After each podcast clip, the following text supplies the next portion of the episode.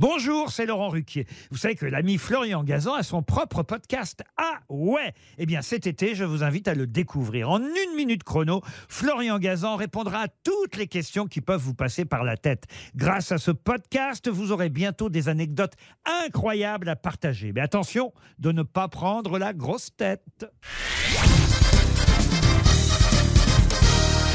Salut, c'est Florian Gazan. Dans une minute, vous saurez pourquoi une faute de frappe a changé le destin des épinards. Ah ouais Oui, nous sommes en 1870 et le biochimiste Emil von Wolf travaille sur la qualité nutritionnelle des aliments. Ce jour-là, il a étudié les épinards et rend ses notes à sa secrétaire pour qu'elle les remette au propre.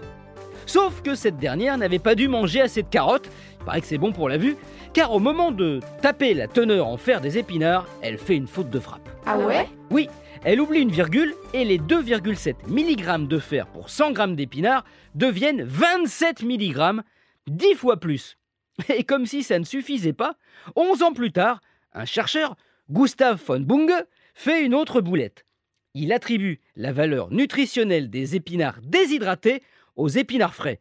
Et comme ils sont composés à 90% d'eau, la forme séchée a un niveau de fer 10 fois supérieur.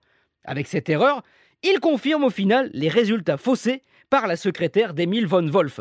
Et puis, Popeye va enfoncer le clou, si je puis dire, puisqu'on parle de fer. Ah ouais? Ouais, en 1929, le dessinateur Elsie Chrysler Segar, s'appuyant sur cette fake news, crée le célèbre marin qui devient super fort, un homme de fer, dès qu'il mange des épinards. C'est un peu sa potion magique à lui, carton immédiat de Popeye qui fait augmenter de 33% les ventes d'épinards aux États-Unis.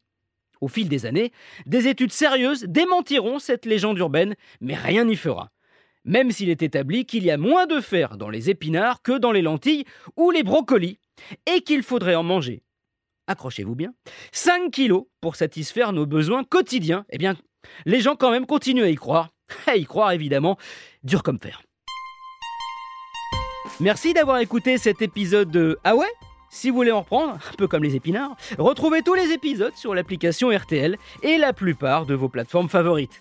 Et n'hésitez pas à nous mettre plein d'étoiles à très vite.